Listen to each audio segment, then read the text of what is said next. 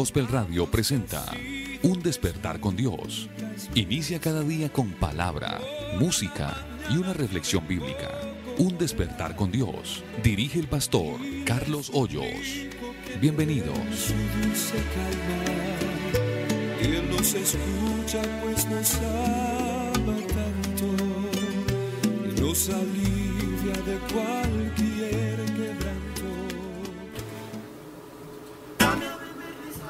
Muy pero muy buenos días para todos y cada uno de nuestros oyentes en esta hermosa mañana que el Señor nos regala y claro que sí, en este inicio de semana que Dios nos regala a cada uno de nosotros. Así que un saludo muy cordial y muy especial para todos aquellos que nos escuchan a la distancia, bien sea eh, aquí en la capital, bien sea en cualquier parte del mundo, pero una bendición poder contar con ustedes allá, a cada uno de nuestros oyentes.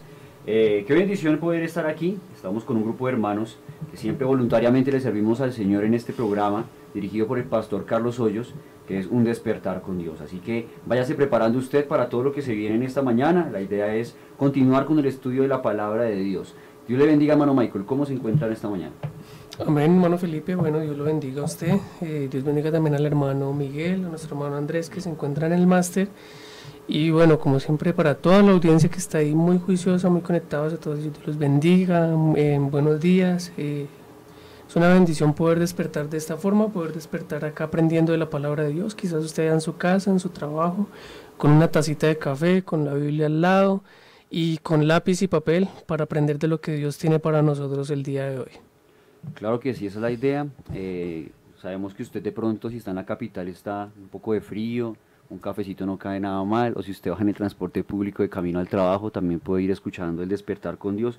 Lo bueno es que no hay un mejor inicio de semana que el despertar con Dios. Creo que cada uno de los que nos vamos empapando cada día de este programa eh, es una enorme bendición poder hacerlo. Ya nos hace falta cuando no estamos aquí en el estudio o nos hace falta cuando en el día no lo hemos escuchado. La ventaja es que usted lo puede escuchar a cualquier hora del día y no se va a perder ningún detalle. Así que acuérdese también de ayudarnos compartiendo el link a todos sus contactos de WhatsApp, a sus contactos de Facebook, eh, para que más personas se vayan suscribiendo a, a nuestros canales, el del Pastor Carlos Hoyos y a los canales de, de contacto de, de la iglesia en Kennedy Gospel. Dios le bendiga, hermano Miguel, ¿cómo se encuentra en esta mañana? Muy bien, gracias. Dios lo bendiga a usted y a la mesa de trabajo, a los que estamos en el día de hoy dispuestos a compartir la palabra del Señor, a nuestro hermano eh, Andrés allí el máster y a toda la amada audiencia que se conecta a esta hora de la mañana, como ya es costumbre. Eh, un saludo muy especial a la gente que está en las veredas, en los pueblos. Por ahí mi suegro nos escucha desde, desde un pueblito muy bonito, así que yo sé que tanto él como muchos hermanos se conectan a la distancia. Y bueno, en cualquier continente donde llegue la palabra del Señor por medio de este programa, les damos la bienvenida. Así que no solamente lo escuche, sino que lo comparta. Ya sabe que se puede conectar allí por eh, YouTube, puede compartir las perlas evangélicas de este programa y demás eh, emisiones que tenemos para todos ustedes. Eh, o envíelo por WhatsApp. Estamos también allí en Telegram, bueno, tantas, tantos dispositivos que, que manejamos. Así que bienvenidos mis hermanos, vamos a escuchar la palabra del día de hoy y aprender algo nuevo de ella. Qué bendición tan grande. Dios le bendiga, hermano Andrés, nuestro máster en esta mañana. ¿Cómo, ¿Cómo me le va? Dios le bendiga, hermano Felipe, bueno, y al hermano Michael y al hermano Miguel. Dios los bendiga. eh, y a todas las personas que nos escuchan y nos están retransmitiendo a esta hora del día. Em, Que el Señor Jesús nos bendiga. Pedimos que el Señor Jesús nos bendiga en esta mañana, que sea dándonos palabra, como lo hace en este programa todos los días. Y diciéndole a todos los hermanos y amigos que nos escuchan que compartan el link y que Dios los bendiga. Claro que sí. Bueno, yo creo que sin más preámbulo nos vamos alistando para, para el estudio de la palabra del Señor en el, libro de los Génesis, no sin antes escuchar una hermosa perla por parte del, eh, del, pastor Carlos Hoyos. Así que vámonos con la perla y no se pierda ningún detalle. Ya continuaremos con el estudio de la palabra de Dios en el libro de los Génesis, eh, continuando en el capítulo 37.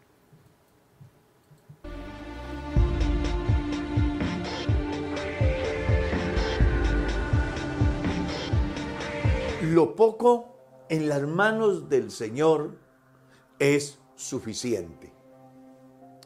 Eso es lo que podemos deducir del capítulo 9, versículo 12 en adelante del Evangelio según San Lucas. Escuche.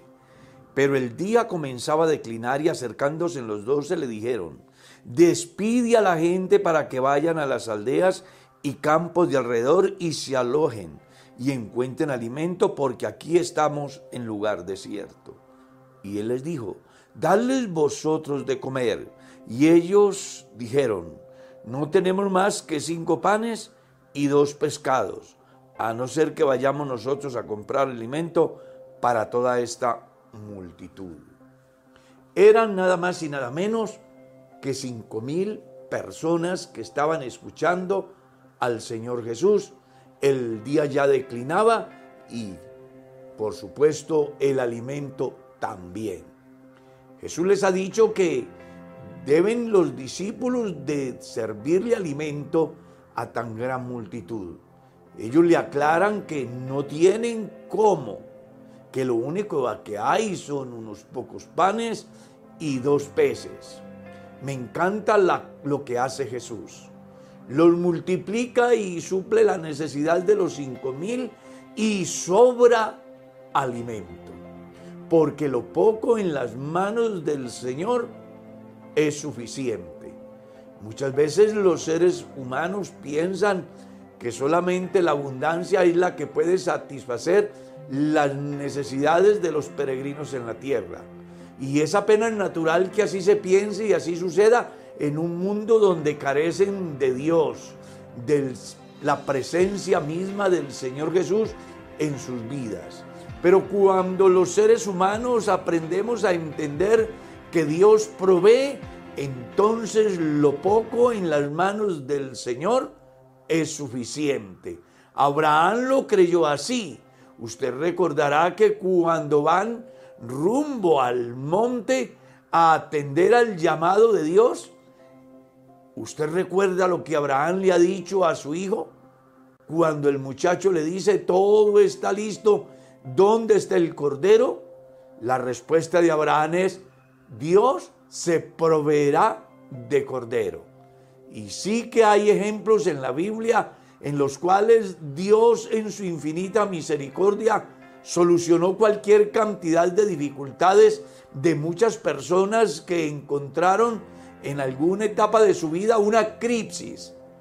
Me llama mucho la atención lo que sucedió, por ejemplo, con los profetas, que en una escasez no pequeña han llegado a la casa de una viuda y le han pedido que les den de comer. Y ella dice, no tengo más que un puñado de harina. Y sin embargo, Dios en su infinita misericordia hace que haya abundancia de tal forma que se supla sus necesidades. ¿Y qué decir de la viuda aquella que le iban a retener a sus hijos porque su esposo que había muerto había dejado endeudada a la familia? Sin embargo, usted recordará que el profeta le ha dicho, ve y consigue vasijas todas las que puedas y cuantas más puedas. Y dice la escritura que comenzó a llenar vasijas de aceite del poco que tenía en casa y se llenaron todas. Y hubo para pagar las deudas y para financiar la estadía sobre la faz de la tierra de la familia hasta el último día de su existencia. Es que lo poco en las manos del Señor es suficiente. Puede ser que hoy usted esté viviendo una crisis, no sé, en diferente orden, pero quiero hacerte saber que pon todo en las manos del Señor. Él tiene la respuesta, Él tiene la solución, Él es el único que multiplica por cero y le da. Él multiplicó para cinco mil y para cuatro mil y convirtió el agua en vino y hizo milagros aquella vez en la pesca milagrosa. ¿No será que hoy en su momento difícil puedes acudir a Él y Él tiene la respuesta a tu interrogante? No olvides lo que ya fue dicho desde la antigüedad. Joven fui envejecido, no he visto justo desamparado, ni su descendencia que mendigue pan. Cuando tenemos a Dios en nuestra vida, seguramente que las cosas irán bien. No en vano está escrito, Dios suplirá todo lo que os falte conforme a las riquezas de su gracia. ¿Quieres ser un testigo de esto hoy?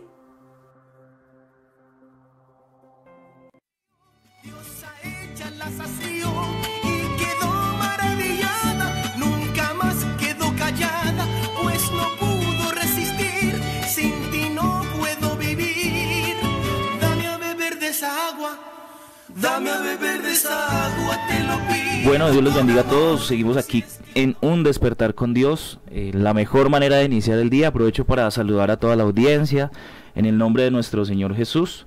Todos los compañeros de la mesa de trabajo, agradecer por eh, la disposición que tienen cada mañana de venir a este lugar, a aprender, a, a disertar de la palabra del Señor. Dios ha sido muy bueno con nosotros, que nos ha dado esta gran oportunidad. Pensaba yo hace unos días en que no todos los hermanos, no todas las iglesias, no todas las congregaciones gustan de este privilegio de tener un espacio radial y un espacio como este, un programa como este tan bonito, en el que se vinculen los hermanos, en el que podamos eh, aprender, en el que podamos estudiar, en el que podamos gustar cada día de un mensaje de la palabra del Señor. Y a eso vamos. Eh, estamos ubicados en el capítulo 37 del libro del Génesis. Vamos a leer a partir del versículo 28, hermano Felipe.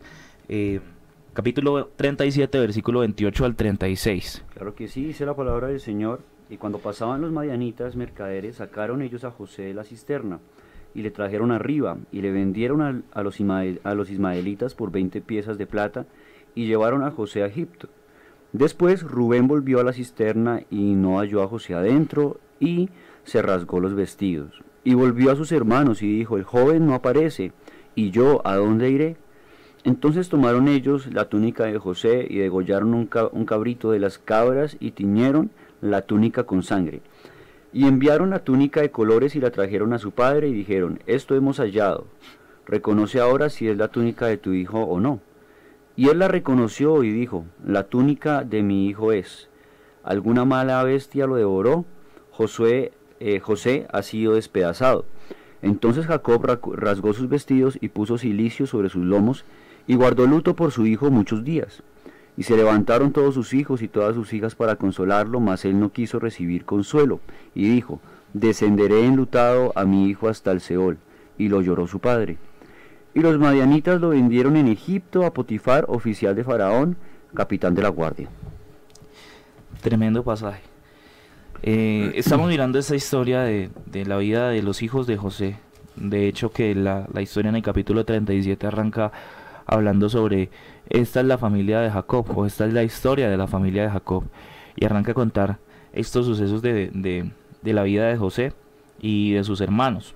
Recordemos que en días pasados estábamos contando cómo José, eh, por, por ser enviado por su padre, va a buscar a sus hermanos a Siquem. Al no encontrarlos, entonces se dirige a Dotam y cuando iba llegando, sus hermanos empiezan a conspirar para, para matarle. Eh, uno de ellos, Rubén, eh, interviene y dice que no, que lo echen en la cisterna. Y dice un versículo allí que él lo hace con la intención de hacerle volver a su padre. O sea, Rubén está interesado no tanto en el bienestar de José, sino en, que su padre esté bien, en el bienestar de su padre. Mm, parece ser que Rubén, al ser el primogénito, ama mucho a Jacob. Y, mm, y aquí en estos pasajes entonces vamos a encontrar que conviene venderlo. Mm, y versículo 28, el que, el que nos atañe, que cuando pasaban los madianitas mercaderes, sacaron ellos a José de la cisterna y le trajeron arriba y le vendieron a los ismaelitas por 20 piezas de plata y, le, y llevaron a José a Egipto. Y, es un pasaje muy, muy tremendo con una sensación tal vez un poco desoladora al ver cómo pueden llegar a ser de frívolos estos hombres, aún siendo hermanos de este muchacho. Eh, estas circunstancias, cómo los pueden llevar a tener estos comportamientos de envidia, de, de dolor, de traición. Mm, el hecho de que ellos no quieran o no, no estén pensando en reconocer tal vez a, a José como, como parte de la familia, como uno más de ellos, sino que lo tienen como por un extraño. Y son muchas las circunstancias que convergen en eso. El hecho de que su padre eh, le haya hecho la túnica de colores, mm, de que estuviese cuidando otras ovejas, que es otro punto que, que, que, es bastante llamativo, que no se encontrara en un principio con sus hermanos, sino que estuviera totalmente aislado, que llegase allí después de quién sabe cuántos días, porque recordemos que en ese tiempo no teníamos, no había un transporte como lo tenemos hoy, hoy día, que tú tomas un bus, tomas un, cualquier transporte y te lleva muy rápidamente a cualquier lugar. No, en ese tiempo les tocaba caminando y dirigirse desde donde ellos se encontraban, que era Betel, Fron, hasta el lugar de Siquem y luego tener que dirigirse a Dotam, era, era un trecho muy largo. Es por eso que se hace muy creíble la versión que ellos le dan a su padre. Cuando llega Rubén, entonces se encuentra con esta situación y lo primero que él piensa precisamente es en, su padre. Dice que Rubén volvió a la cisterna, no halló a José dentro y rasgó sus vestidos, volvió a sus hermanos y les dijo, el joven no aparece. Y yo, ¿a dónde iré yo? Está mm, bastante preocupado yo creo que por esta situación. Para, para los hermanos de José que, que vienen como con una problemática familiar, eh, ya hemos estudiado como la historia de, Jacob, de, todos sus, descendientes ahí y todas las problemáticas que se han presentado. Y acá la solución a la que llegan los hermanos de José mm, intenta parecer que no es una situación tan, tan compleja como la primera que plantearon, que habían decidido darle a muerte y acabar con la vida de José. Luego el otro piensa dejarlo en una cisterna. Eh, por cosas del destino la cisterna estaba vacía, no, no sucede nada porque no se acostumbraba que cada cisterna eran pozos profundos donde la persona que metieran ahí era muy era imposible sacarla prácticamente. Pero la curiosidad es que la, la cisterna a la que lo, lo meten estaba vacía y llegan a otra solución donde es venderlo como esclavo. Y para ese tiempo lo que significaba ser esclavo era muy complejo, porque era acabar directamente con la vida de la persona, porque ya la vida de la persona no iba a depender de él propia, sino que iba a depender del amo que, que la había comprado. Claro, hay, hay algo que hay muchas cosas que llaman la atención en medio de estos relatos tan específicos y tan, tan concisos en torno a, una, a un personaje principal, en este caso José, ¿no? La palabra del Señor nos va, nos va dando detalle del proceso de José Em, para, para acabar según el propósito de Dios para él. Pero según este relato que nosotros acabamos de leer del versículo 28 al 36, cuando uno se va poniendo en el lugar de cada uno de los personajes que van eh, surgiendo, se pueden sacar muchísimas conclusiones y se puede sacar muchas cosas de las cuales uno podría eh, reflexionar y de las cuales se podría se podría hablar. Por un lado, lo que dice el hermano Michael de José me llama muchísimo la atención porque en medio, bueno, de lo que del sentimiento de sus hermanos, porque lo que ellos tienen en mente es deshacerse de José, sea como sea. Mm, y llegaron a considerar inclusive esa solución tan drástica como es la muerte, pero pues terminaron vendiéndolo. Mm, digamos que no fue tan drástico, pero cuando usted considera eh, las dos opciones que ellos estaban analizando, es complejo hablando de José, porque si le hubieran dado muerte, bueno, ya acaba la vida de José y, no estaríamos hablando mucho de José. Gracias a Dios, según los propósitos de Dios, pues no se le da muerte. Interviene Rubén y, bueno, lo venden. O interviene Judá y, lo, lo, lo venden. Pero la vida de José comienza a tener un cambio tan drástico allí que vale la pena como enfatizar un poco en eso porque la vida en sí, no solo la de José, sino la vida en general para todos los seres humanos y sí también para los hijos de Dios, tiene sus altos y sus bajos. La vida no es un hilo constante, sino que a veces hay situaciones difíciles como hay situaciones fáciles. Hay muchos años en los cuales nos mantenemos en una rutina como constantes, pero de un momento a otro la vida da un giro y cambia. Y también debemos estar preparados para ello. Y a mí me gusta lo que dice la palabra de Dios en cuanto a eso, porque nos hace conscientes de, de la realidad de la vida. La palabra de Dios dice en palabras del sabio, dice que el día del bien, pues hay que agradecer a Dios de ese bien, pero el día del mal hay que considerar que tanto lo uno como lo otro, pues es una realidad y son posibilidades. Eh, esto es lo que le está pasando a José aquí. Eh, cuando analizamos la vida de José, pues yo veo a un José muy sobreprotegido por su padre, el consentido, el menor, ya que había nacido en los años de vejez de su padre. Eh, me parece un poco inclusive como inmaduro de sus hermanos siendo ya tan grandes y tan adultos y con familia, darse a la envidia y, a tal punto de querer matar a su hermano que es muy joven respecto a ellos. Eh, me parece complicado esto, pero José ahora tiene un cambio de vida tan drástico porque, ah, eh, digámoslo así, era el consentido de papá, el consentido de la casa, el consentido de la familia, eh, como lo dice el hermano Sebastián, él no estaba con, con la rosca de sus hermanos allá en, en, el trabajo, sino que estaba ya como muy resguardado, em, a un lado, ¿no? Excluido. Él se le ve tal vez una necesidad de involucrarse con sus hermanos, pero es rechazado. Al final él emprende ese camino largo para llegar donde sus hermanos para terminar en Egipto al final. Yo no sé si José se imaginaba que salía de su casa con el fin de cumplir la misión que su padre le había dado, que era encontrar a sus hermanos, saber cómo estaban ellos, mirar el ganado.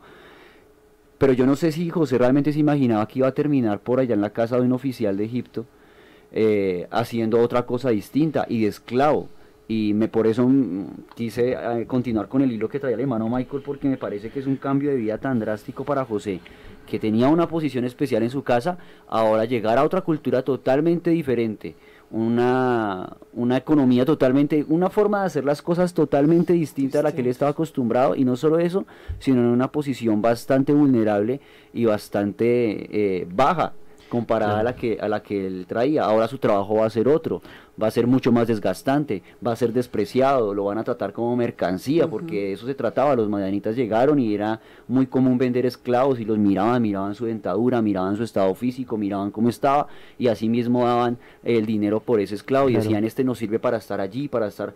Gracias a Dios José no paró en otro lugar, sino justamente en la casa de Potifar. Es tremendo, es tremendo porque, claro, José va, va, a entrar en un proceso, un proceso en una escuela totalmente distinta a la que él está acostumbrado, eh, bajo unas condiciones muy adversas. Mm, su vida ya no le pertenece a él.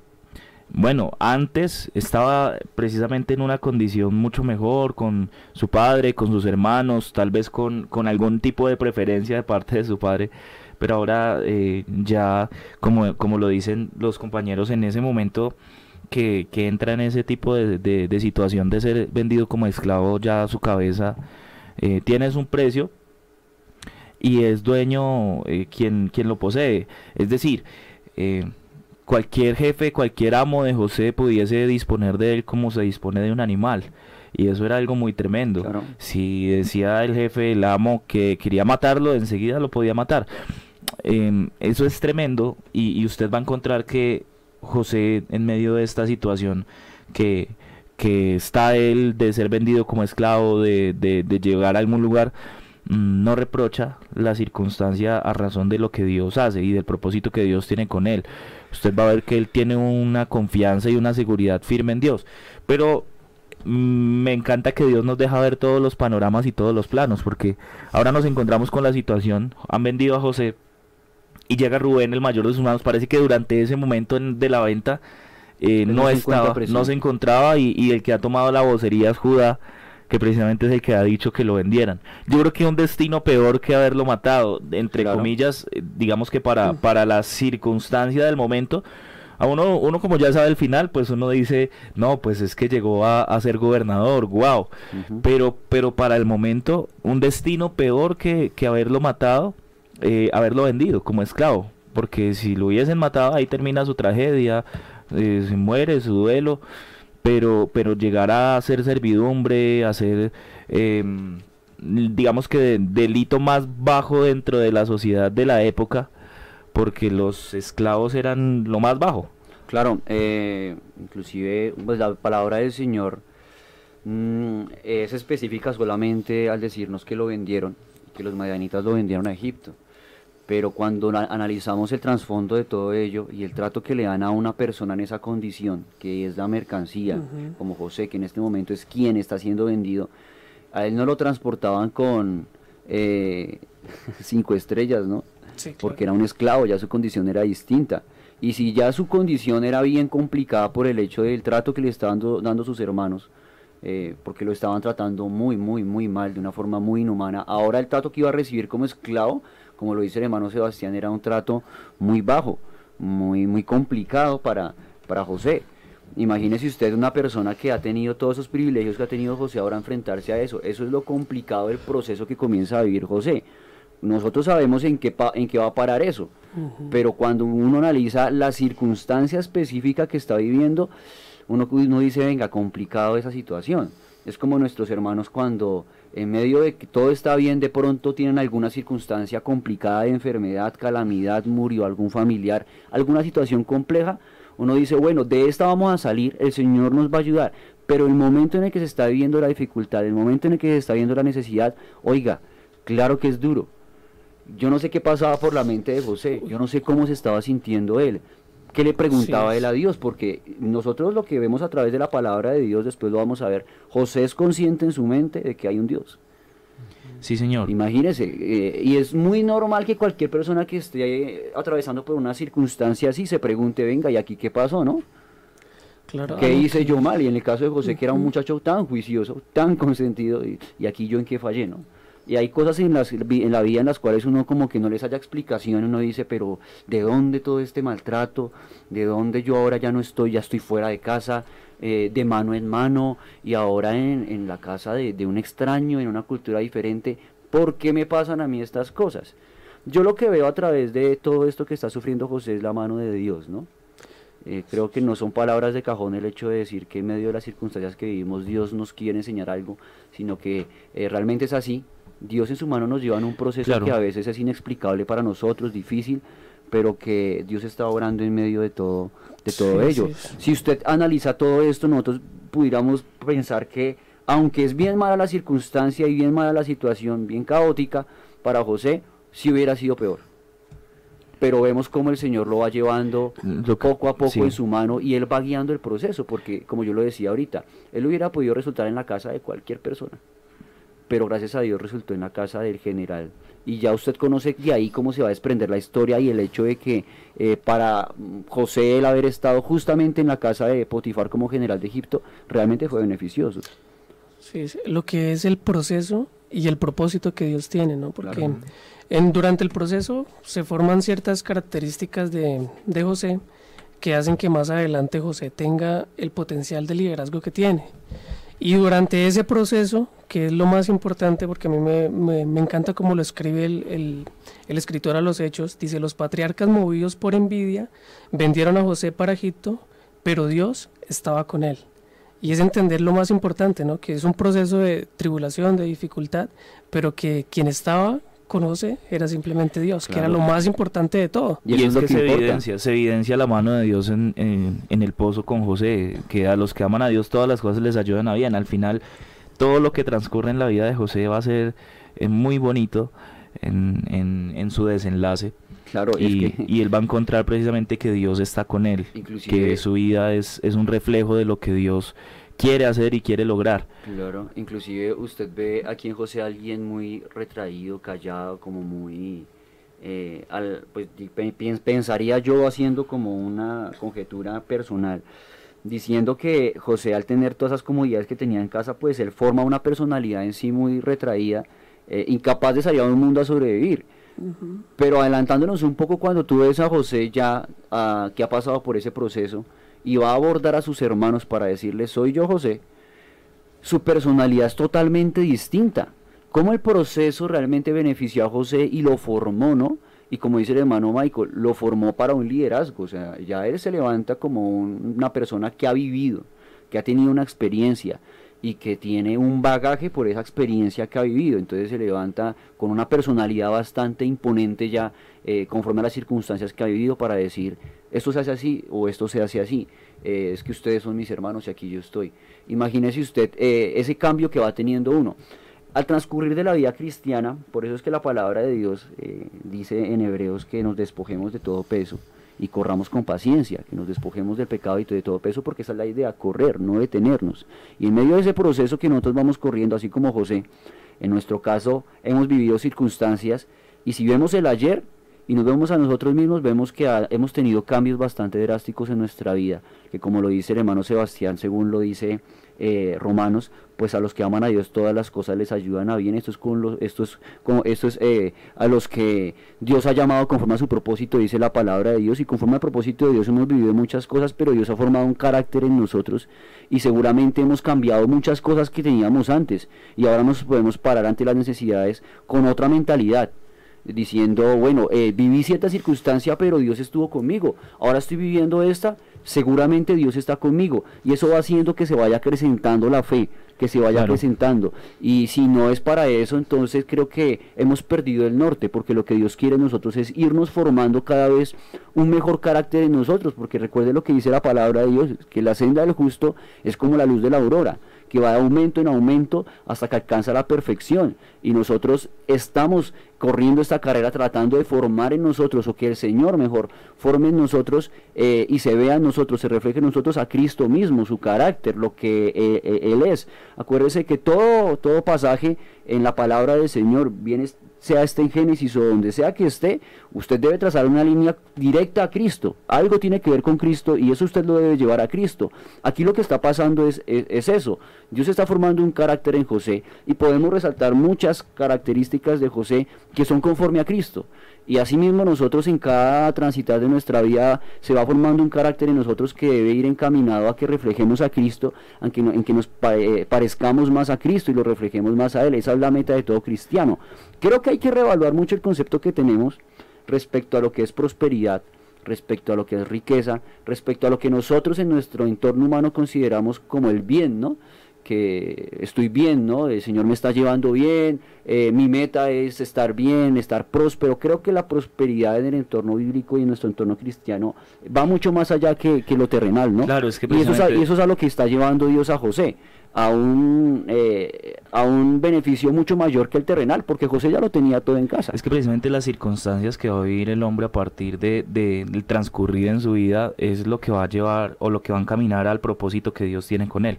En el caso de José lo, lo vemos de una manera muy evidente y en el caso de todos los cristianos ocurre de la misma forma. Em, Dios en medio de nuestras situaciones y en medio de nuestras circunstancias vive y cada persona surge un proceso con Dios en el cual va siendo formado. Me encanta como lo dice Pedro. Pedro les dice a los hermanos que se encuentran expatriados que porque se asombran por este fuego de prueba que ha sobrevenido sobre ellos como si fuera una cosa extraña, siendo que los mismos padecimientos se van cumpliendo en todos sus hermanos a lo largo del mundo. Pero llega a una conclusión muy bonita Dice, pero Dios, después de que, habéis, de que hayáis padecido por un poco de tiempo, Él mismo os perfeccione, afirme, fortalezca y establezca. Entonces, la finalidad de toda la prueba, de todo el padecimiento, de toda la circunstancia, va a ser esa, que Dios nos pueda perfeccionar a partir de ella, que Dios nos pueda fortalecer a partir de ella, que Dios nos pueda afirmar y establecer.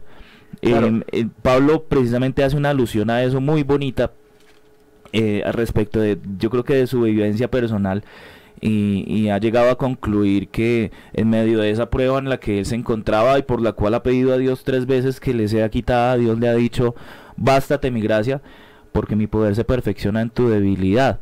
Y le dice específicamente eso. Lo que pasa es que el poder de Dios se va a perfeccionar en medio de, de esa prueba, de ese dolor, de esa circunstancia difícil. Hermano, amigo que me escucha, no se angustie por la circunstancia que vive.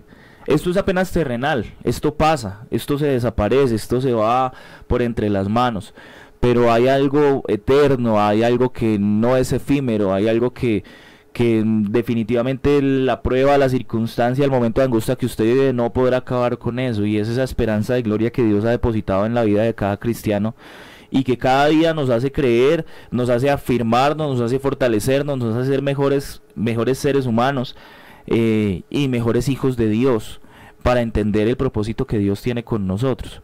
Ahora, que, Claro que sí. en este pasaje encuentro también otro punto que me quisiera, que quisiera tocar, que, que me llama bastante la atención, y es la actitud de los hermanos de José. Y quisiera trasladar esto a- al tiempo nuestro y, y a las vivencias que nosotros tenemos. Hay, hay algo que ocurre con los hermanos de José y es que ellos les surge esta envidia y esta raíz de amargura en razón a lo que Dios hace con José, eh, en razón a que Dios eligió a José con un propósito. Entonces, recordemos que ahorita en, en esta familia, eh, yo creo que no, no está dentro de su pensamiento aún, pero, pero es, es de entender que todos son, están en la promesa. Vamos a encontrar que ellos son los doce patriarcas de las doce tribus de Israel. Y, y esto me encanta y me llama mucho la atención porque Jacob ha decidido, luego de mucho tiempo, eh, que heredar su bendición a todos sus hijos. Él no solo le hereda a uno como hizo Abraham, no lo, solo le hereda a uno como hizo Isaac teniendo más hijos, sino que ahora Jacob en, en el tiempo o después de mucho tiempo lo que va a hacer es heredar su bendición a todos sus hijos. Pero ellos eh, no están dispuestos a entender que Dios tiene un propósito especial con José a favor de ellos como familia. Y a veces ocurre que de pronto en, en nuestro, en nuestro ambiente, en nuestro entorno, pueda que Dios haya escogido a alguien o haya levantado a alguien con un propósito específico y, y seamos movidos por esa envidia como la que tenían los, los hermanos de José, sin entender que Dios tiene un propósito especial con José, pero que así como tiene un propósito especial con José, también lo tiene conmigo, porque usted va a encontrar entonces que este hombre Judá, que conviene en venderlo, pues de ahí va a venir el libertador, de ahí va a venir el salvador, el Mesías que cada una de las tribus y los que eh, allí convergen pues van a tener un, un papel muy importante en el desarrollo de la historia del pueblo de Israel como los patriarcas. Pero ellos no están dispuestos a enfrentar esa gran realidad de que José en este momento como dijéramos hace un momento tiene un papel un poco un poco protagónico entre comillas eh, porque Dios le ha revelado unos sueños, porque Dios le ha mostrado unos propósitos, porque Dios le ha puesto en su corazón algunas cosas, como que ellos no están dispuestos a enfrentar esta realidad. Qué bueno, hermano, que hoy tomemos en cuenta esto para no ser como los hermanos de José, para no vender a José. Eh, a veces se levanta gente en la congregación y entonces enseguida surgen los murmullos. No, no, no, pero ese cómo lo van a poner a eso. Ese no está capacitado, ese no puede, pero yo soy mejor que él, pudiera decir alguien.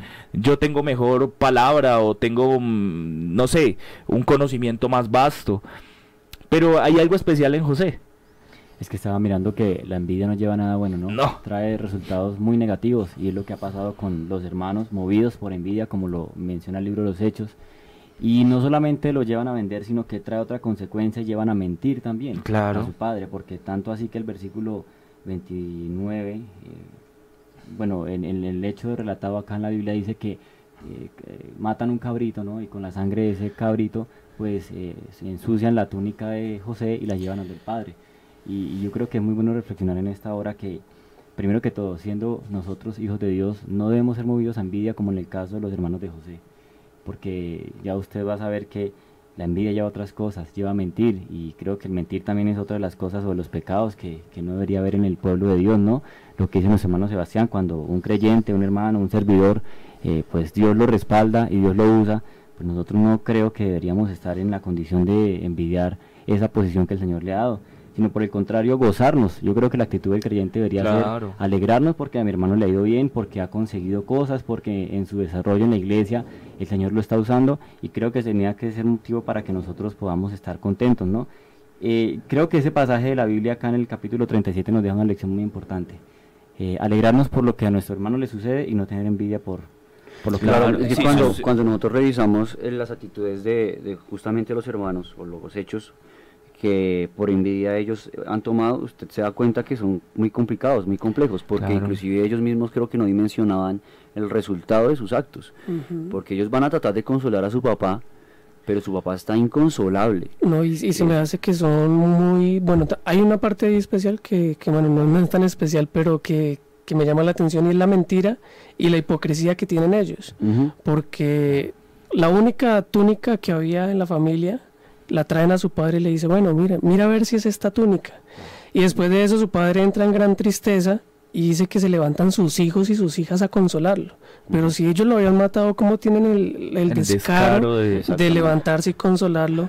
Eso me lleva a pensar mm, a lo que dice la escritura, que vuestro amor sea sin fingimiento, que sea un amor real. Es que la, palabra dice que el, amor no tiene envidia y creo que es lo que les hizo falta a ellos. Me parece ese punto bien, bien, bien complejo. Está bien complejo. Yo creo, y pasan las mejores familias. Estamos viendo aquí un contexto familiar familiar. Esto no solamente fue una prueba para José, fue una prueba familiar dura y para su papá. Eh, el hecho de que, de que su familia tenga en su corazón y en su conciencia, porque es que esto es lo complejo de, los errores y el pecado, que eso está es en la conciencia guardado. Imagínese usted a todos los hermanos de José eh, conscientes de lo que han hecho, de la mentira, conscientes de lo que están, eh, la idea que le están metiendo a su papá de que su hermano está es muerto, el hecho de que el papá está pensando que lo ha devorado una mala bestia, eh, ese sufrimiento que le están causando a ellos, pero aún ellos no se ven movidos como a, decir, no, es que lo que realmente pasó es esto. Y a mí me llama la atención esto porque es muy común ver eh, en las personas de hoy en día, la palabra de Dios lo dice que por haberse multiplicado la maldad, el amor de muchos se enfriará y es ver en la humanidad cómo nos hemos vuelto de insensibles.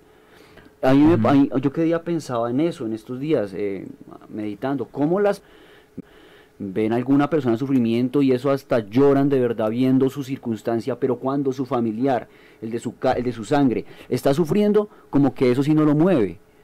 Y yo lo que estoy viendo aquí es eso, una insensibilidad tal que la conciencia de ellos no se ve movida a contarle la verdad a su papá, porque ellos se enteran de la verdad por otro lado, por los propósitos de Dios y por el cómo Dios va moviendo las cosas, y, e ilumina con la verdad al papá de José diciéndole, no, José está vivo, ¿cierto? Pero, pero realmente ellos se llenan de lo que dice el hermano Michael, de hipocresía, y son tantas cosas que están en el corazón de ellos, porque la abundancia del corazón abre la boca. Es del corazón, dice Jesús, que salen los malos pensamientos, eh, es del corazón que salen las acciones, y lo que ellos están haciendo es muestra de lo que hay en sus vidas, cómo ellos se han dejado llenar de tantas cosas en su corazón, en su corazón que los han llevado a hacer tantas cosas tan malas y, ver, ver esto otra cosa que a mí me llama la atención respecto a esto es que ah, partiendo de todo esto que ellos han hecho, que estamos describiendo, eh, es que se da la prueba que está viviendo, eh, que está viviendo sí, Jacob y que está viviendo eh, José. Y a veces nosotros nos explicamos por qué echamos culpas cuando se están viviendo cosas, ¿no? En medio de las pruebas. Y eso me llevaba a mí a meditar en lo que se escribe en Hebreos 10, eh, lo que dice la palabra de Dios aquí a través del escritor es, pero traed a la memoria los días en los cuales, después de haber sido iluminados, sostuvisteis gran combate de padecimientos. Y comienza a mencionar cómo eh, la iglesia en el entonces comienza a, atravesar bastante dificultad eh, gracias a lo que se está, gracias a la persecución del Evangelio. Y ellos hubieran podido decir y echarle la culpa a muchas cosas, pero lo cierto es que estaban viviendo una situación bien incómoda. José hubiera, José hubiera podido echarle la culpa a sus hermanos y seguramente lo hacía en su mente, pero lo cierto es que eso no solucionaba nada. Eh, estaba viviendo una situación difícil.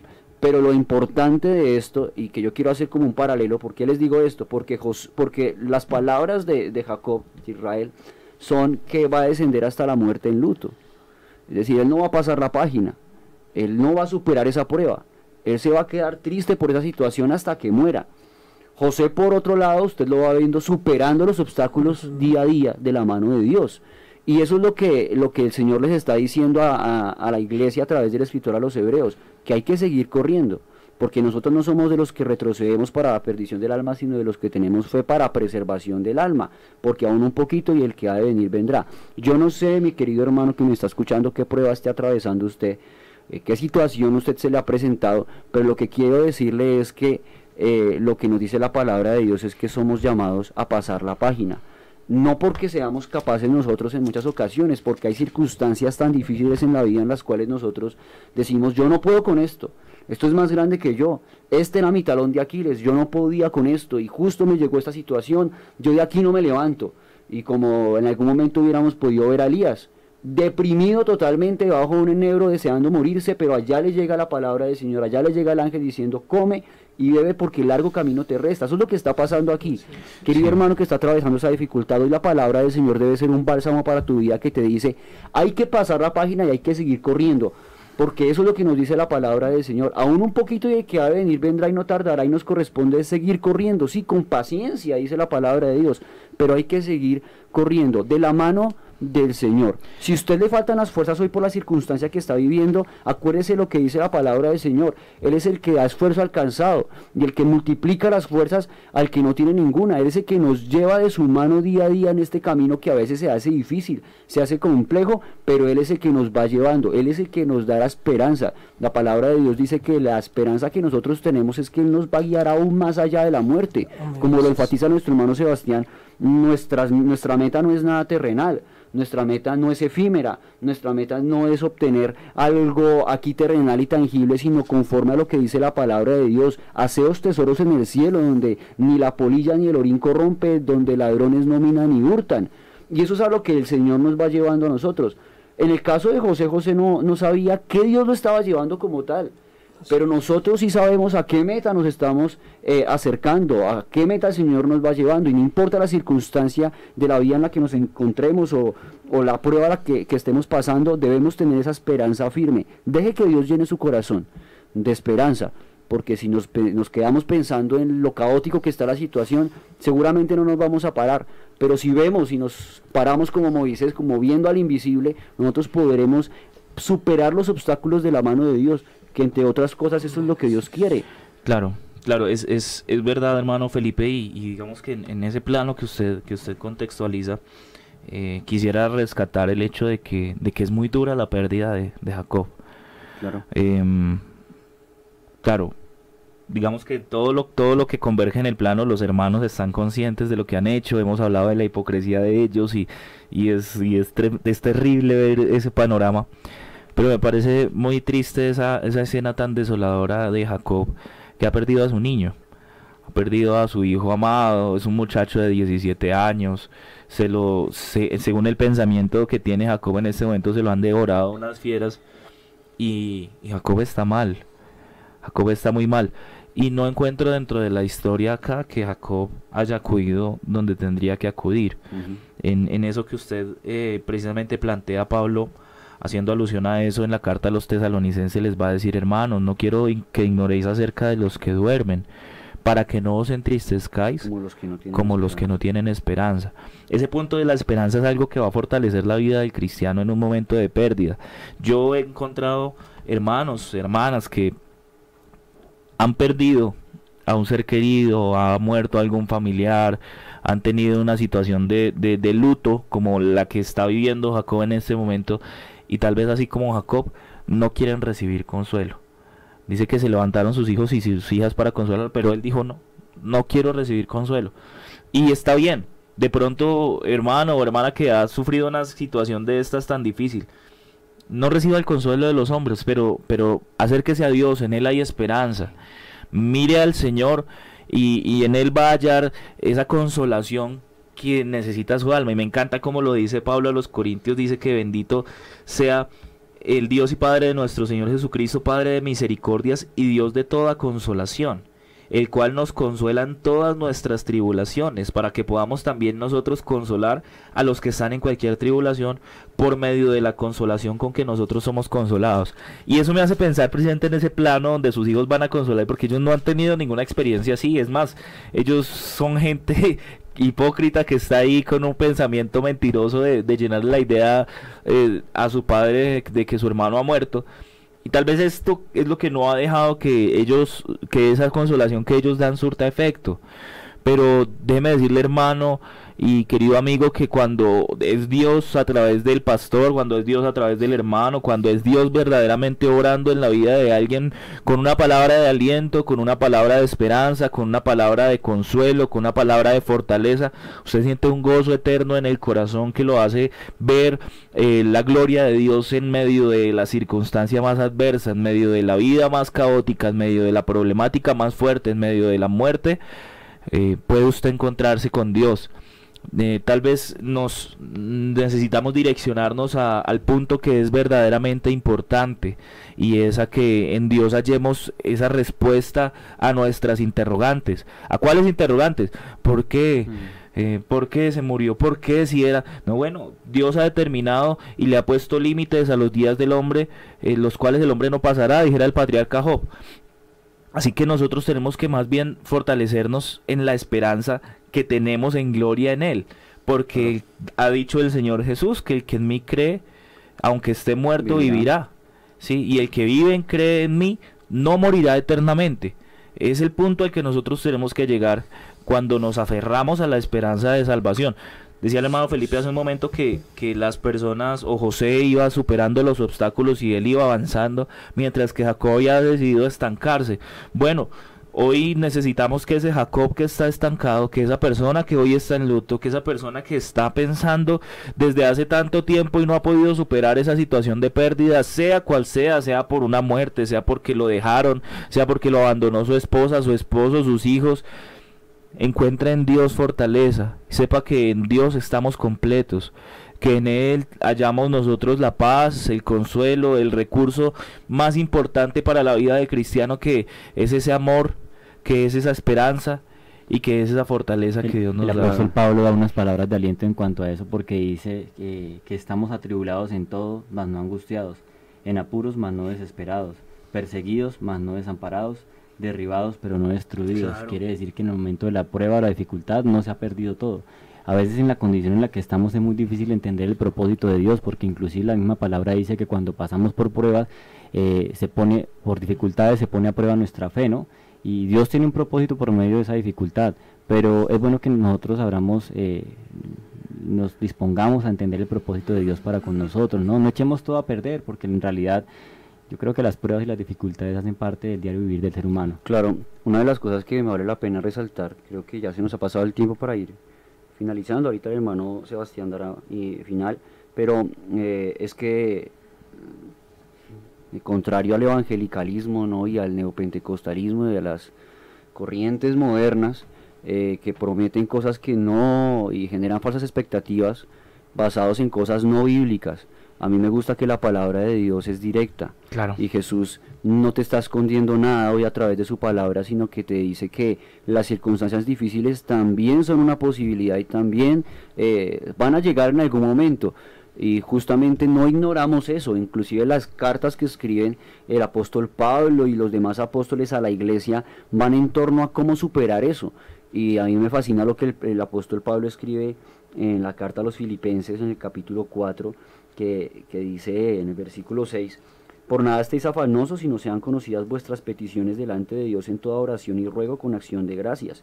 Y esta parte es la que a mí me, me gusta.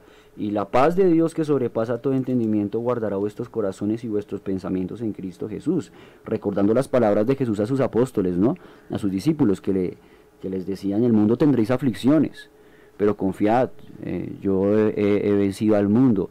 Eh, no sé qué dificultad estemos nosotros atravesando, podamos atravesar, hermano, usted que me está escuchando, que nos escucha en esta hora, pero yo lo que, yo, lo que sí le puedo decir es que a paz nos ha llamado el Señor creo que lo que nos debe diferenciar nosotros de los demás, porque lo que dice la palabra de Dios es que no quiere el Señor que andemos como los otros gentiles, dice en otra porción bíblica, y lo que nos debe diferenciar a nosotros es que nosotros en medio de la situación debemos confiar en el Señor, debemos tener paz en nuestro corazón.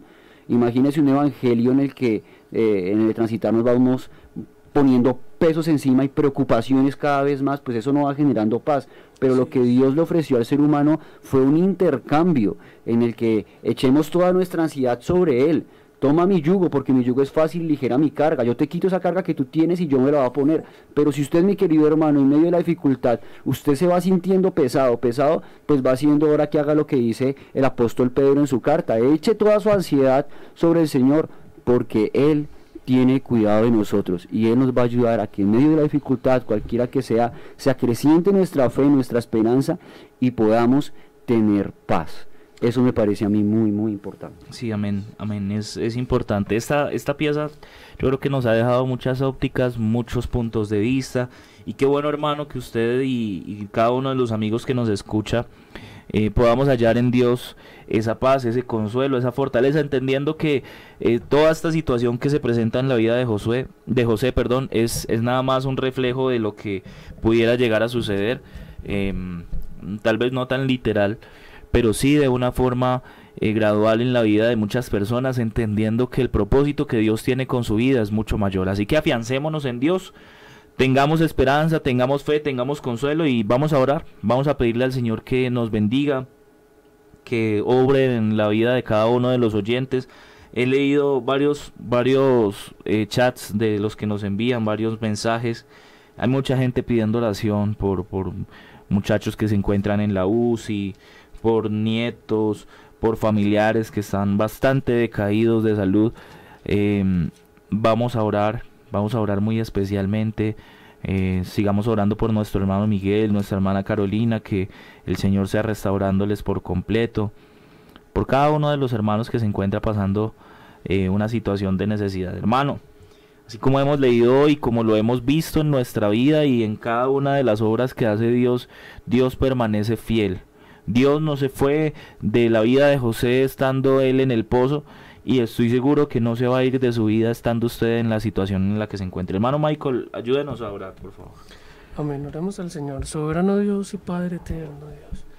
En esta mañana agradecemos primeramente todas tus bondades, todo lo que tú has hecho en nuestra vida, todo lo que corresponde referente a tus procesos, referente a tu propósito que tienes con cada uno de nosotros. Presentamos delante de ti también todas esas necesidades que tenemos, todas las necesidades que los hermanos, los amigos han escrito ahí en el chat y las que presenta nuestra iglesia que cada uno de nosotros conocemos y que tú conoces más que nosotros, Señor. Tú eres el único que tienes el poder, que tienes la autoridad, que tienes la potestad para orar en cada corazón, en cada persona que se encuentra enferma, que se encuentra afligida, que está pasando por un momento difícil.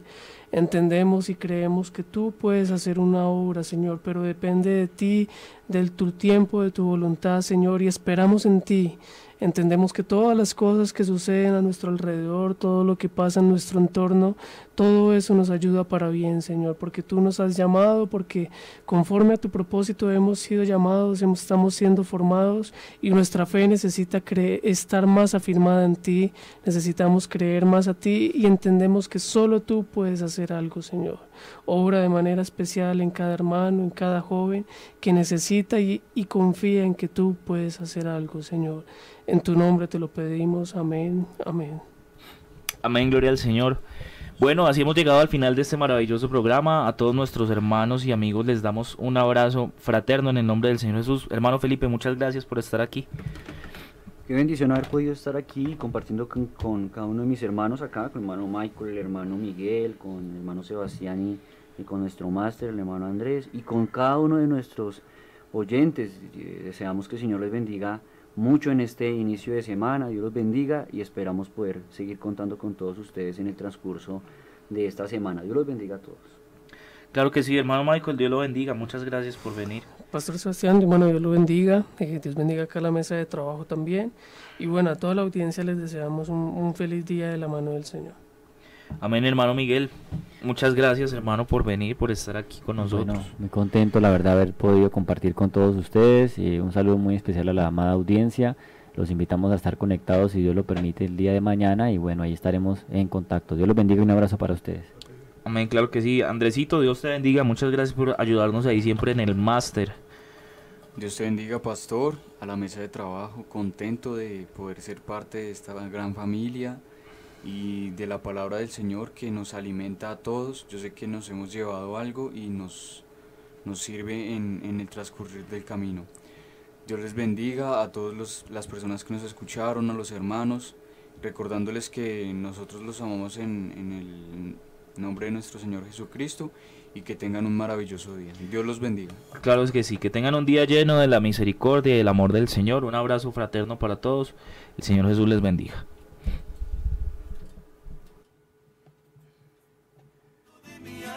Si es que notas mi pasión, te lo pido con amor. Dame a beber de esa agua.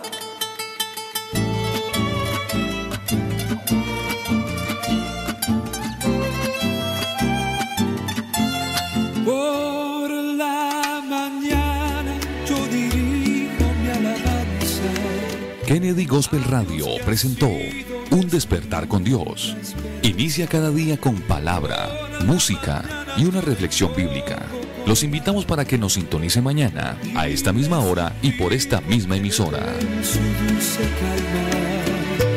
Él nos escucha, pues nos ama tanto.